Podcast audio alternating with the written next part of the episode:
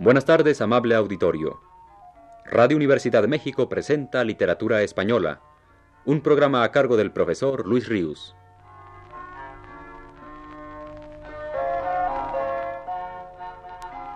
Con ustedes el profesor Luis Ríos.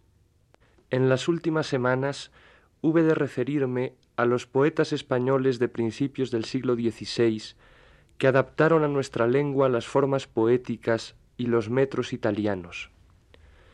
Nuestra atención recayó entonces, sobre todo, en la obra impar de Garcilaso de la Vega, y no dejamos de aproximarnos también a la poesía de Juan Boscán y a la de los continuadores principales de estos dos poetas pioneros, como Hernando de Acuña, Gutiérrez de Cetina, Francisco de Figueroa y Francisco de Aldana. Necesariamente tuvo que surgir en alguna de esas ocasiones el nombre del poeta que encabezó la oposición tradicionalista a esa poderosa corriente italianizante, Cristóbal de Castillejo. Y no sólo me limité entonces a mencionar su nombre, sino que me detuve a exponer las censuras fundamentales que él hacía a los nuevos poetas, y a definir su actitud en esa batalla de ideas y palabras que con tanta violencia se suscitó en aquella edad en la que Boscán y Garcilaso se hallaban en plena juventud, en tanto que Castillejo era ya un hombre maduro. Hoy vamos a tomar a Cristóbal de Castillejo como centro de nuestro interés y no como simple referencia, y con la suya vamos a recordar también la obra poética de los que lo apoyaron en esa fe tradicionalista de la que nunca abjuró.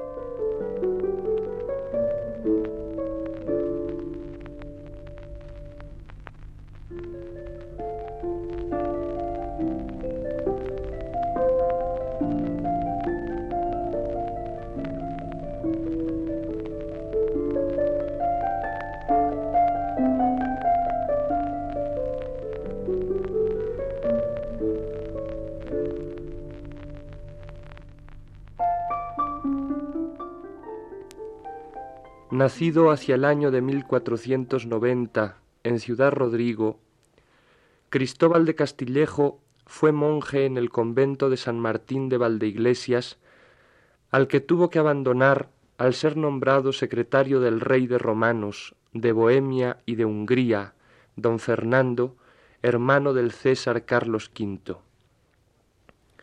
Al decir de don Juan Menéndez Pidal, fue Castillejo un fraile alegre y mocero, a la manera del arcipreste de Ita, semejante a él en sus costumbres y en su vena poética, mezcla rara de lubricidad y religión. Esta doble tendencia contradictoria que se advierte en su vida tiene de cierta manera su equivalente en la obra del poeta vallisoletano, ya que si ésta se apega tozudamente a las formas tradicionales, es, a pesar de su amable negligencia, a juicio de don Marcelino Menéndez y Pelayo, una poesía de espíritu clásico y humanista, libre y audaz en la intención, viva, espontánea y fresca en su juvenil alegría. A su muerte, ocurrida en 1550, dejó Castillejo una abundante producción que no conocemos en su redacción primitiva, sino en la edición esprugada hecha en Madrid en 1573. Sus obras pueden agruparse en tres series, en obras de amores, en obras de conversación y pasatiempo, y en obras morales y de devoción. Sabemos que fue también autor de una farsa intitulada Constanza, que no ha llegado hasta nosotros.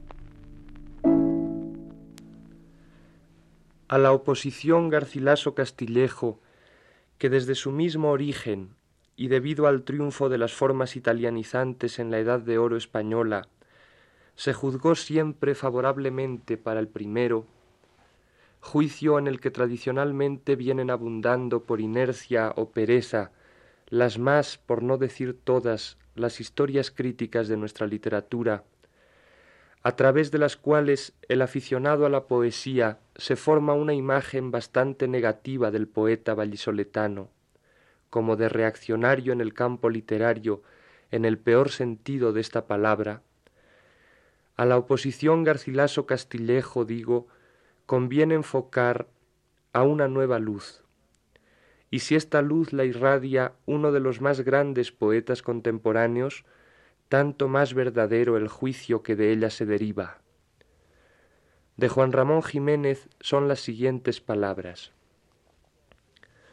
La poesía abierta y la poesía cerrada corresponden con bastante exactitud y regularidad a las dos líneas que la poesía española trae desde sus comienzos hasta nuestros días y que indudablemente seguirán en lo futuro, puesto que todos los siglos pasados no han hecho más que acentuarlas progresivamente. Yo he supuesto ya en otra forma este paralelismo en mi conferencia Poesía y Literatura. Compárese hoy, por ejemplo, Antonio Machado y Jorge Guillén. La línea que corresponde a la poesía abierta es la más nacional y universal, la más internacional y extrañera, la que corresponde a la poesía cerrada. Boscán y Garcilaso, que no fueron los primeros italianizantes, como es sabido, fueron los forjadores de la llave de plata, y es claro que dijeron e hicieron decir luego muchas cosas bellas.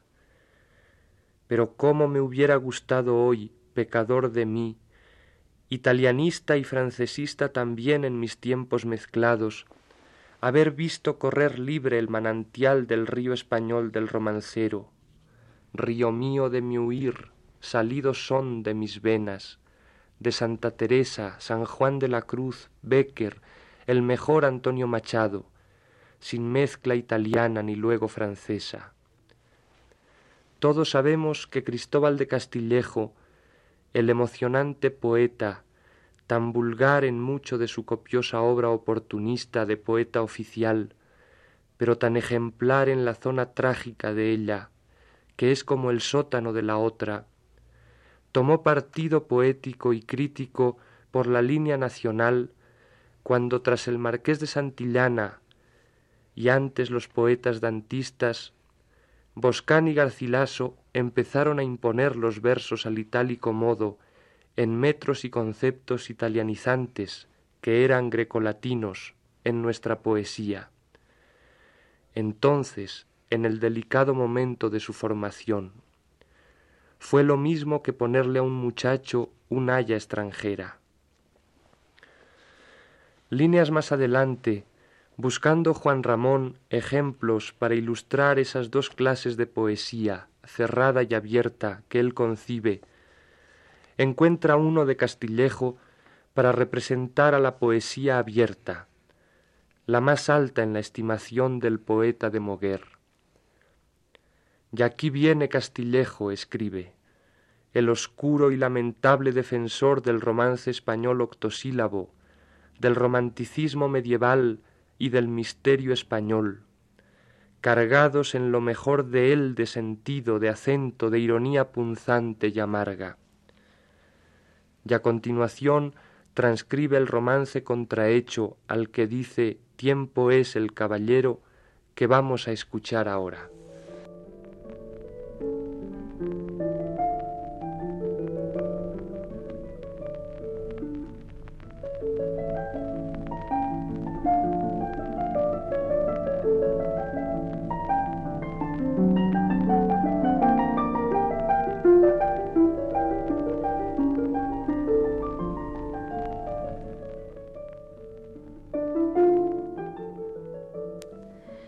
Tiempo es ya Castillejo, tiempo es de andar de aquí.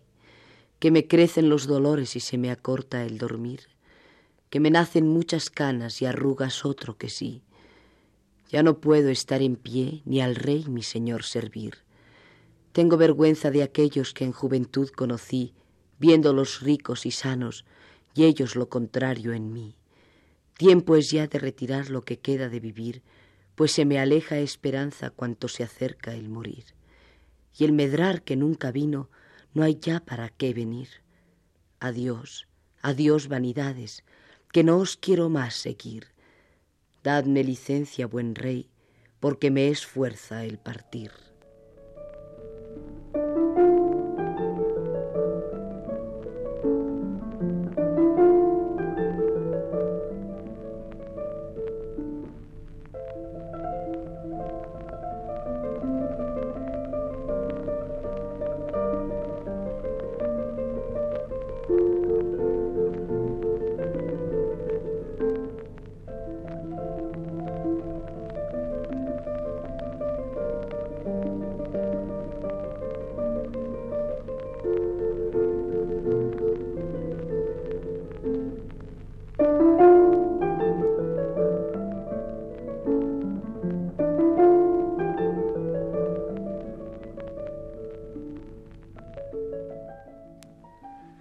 Para poner fin a este recuerdo de Cristóbal de Castillejo y como ejemplo de su poesía moral, vamos a escuchar un fragmento de su diálogo entre la memoria y el olvido, uno de los poemas de este autor que con mejor fortuna han corrido.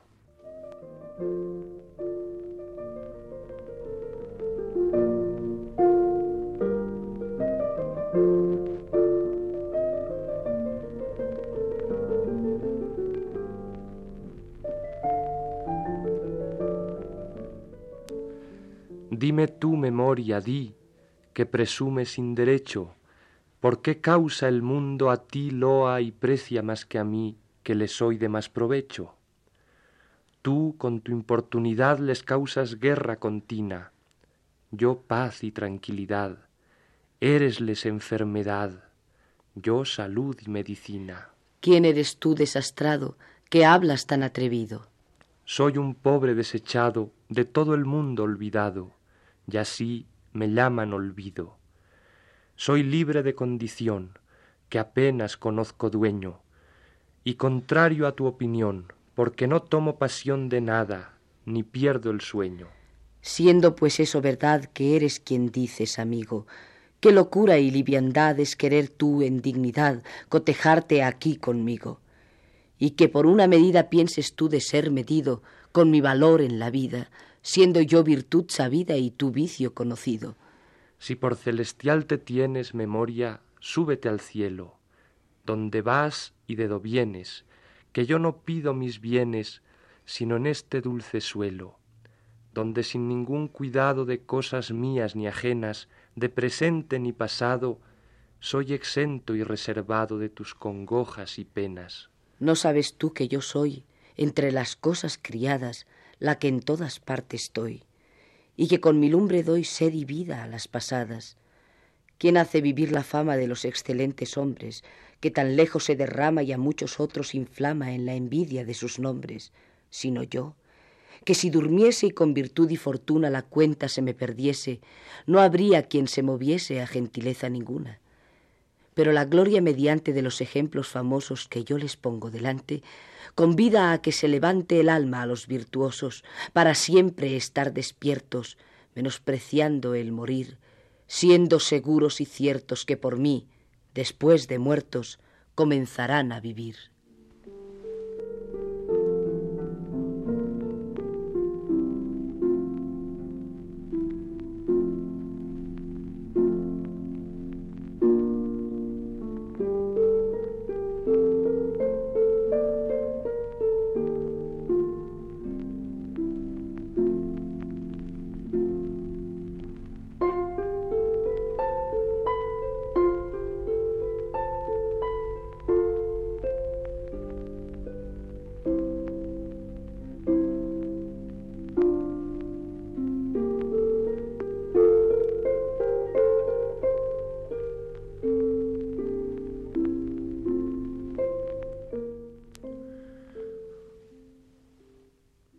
Uno de los mayores poetas tradicionalistas de la primera mitad del siglo XVI es Gregorio Silvestre, portugués de nacimiento, pero cuya obra está íntegramente escrita en lengua castellana.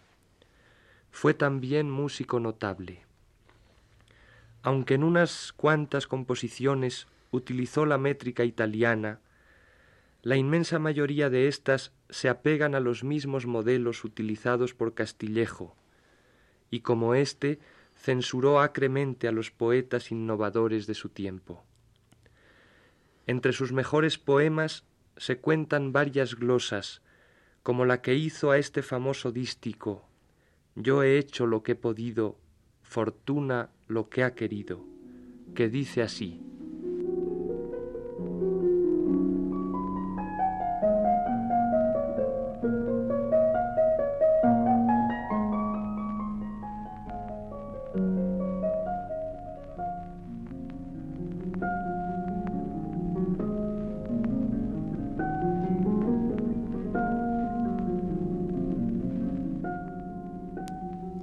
Ventura quiso que os viese, permitió amor que os amase y la razón que os sirviese.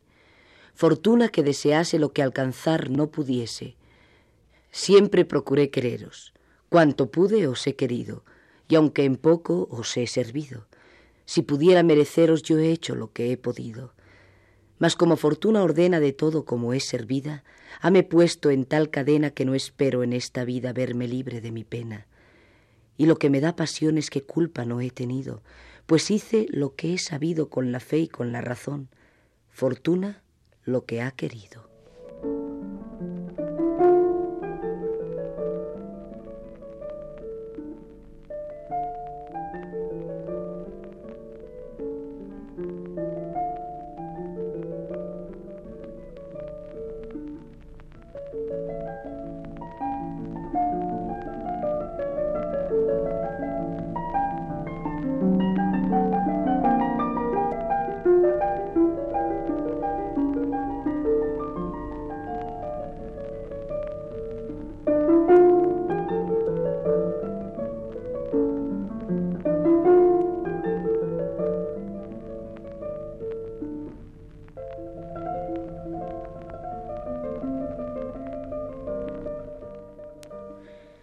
Además de una delicadísima vena amatoria, cuya muestra acabamos de escuchar, la poesía de Gregorio Silvestre estuvo muchas veces dotada de una hondísima inspiración religiosa, la que en ocasiones evoca la dulzura y la delicada complicación lingüística de un San Juan de la Cruz.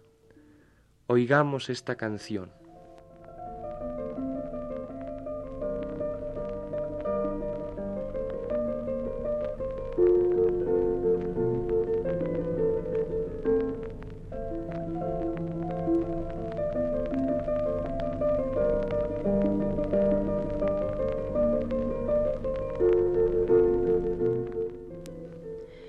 Ciervo bien herido de la hierba de amor, caza tiene el pecador.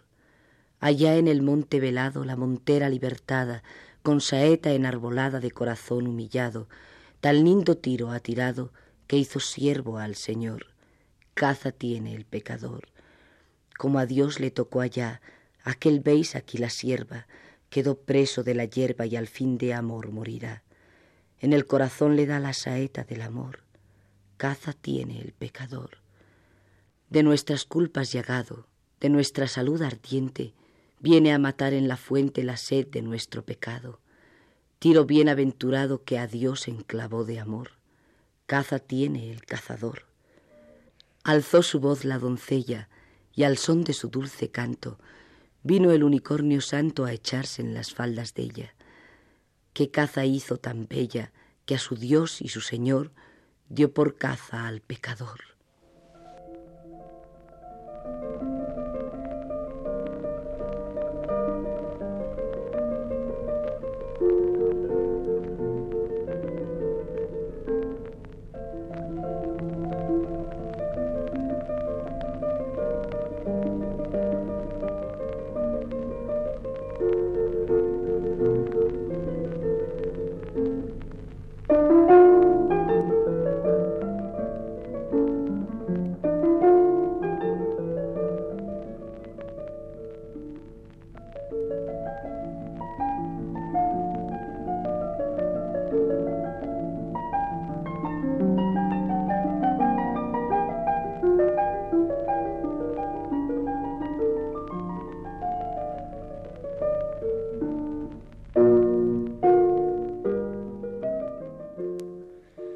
Antonio de Villegas, Luis Gálvez de Montalvo, Jorge de Montemayor, por no citar sino a los más connotados, acompañaron a Costillejo con mayor o menor vehemencia, aunque ninguno con tanta y tan cabal como el poeta vallisoletano, ya que no se sustrajeron en todos los casos a emplear también metros italianos.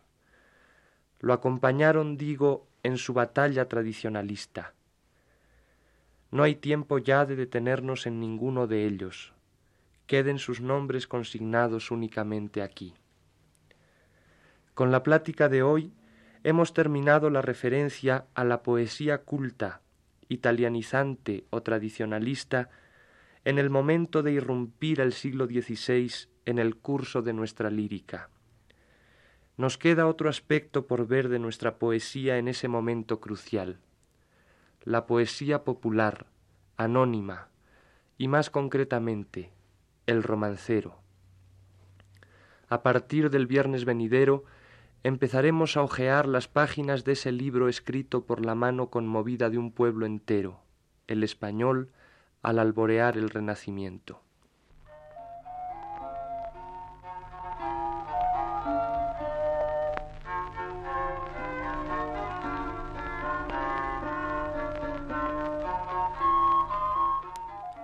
Radio Universidad de México presentó Literatura Española, un programa a cargo del profesor Luis Ríos. En una intervención especial, escucharon ustedes la actuación de Aurora Molina. Agradecemos su atención y les invitamos a escuchar el siguiente programa de la serie el próximo viernes a las 18 horas. Muy buenas tardes.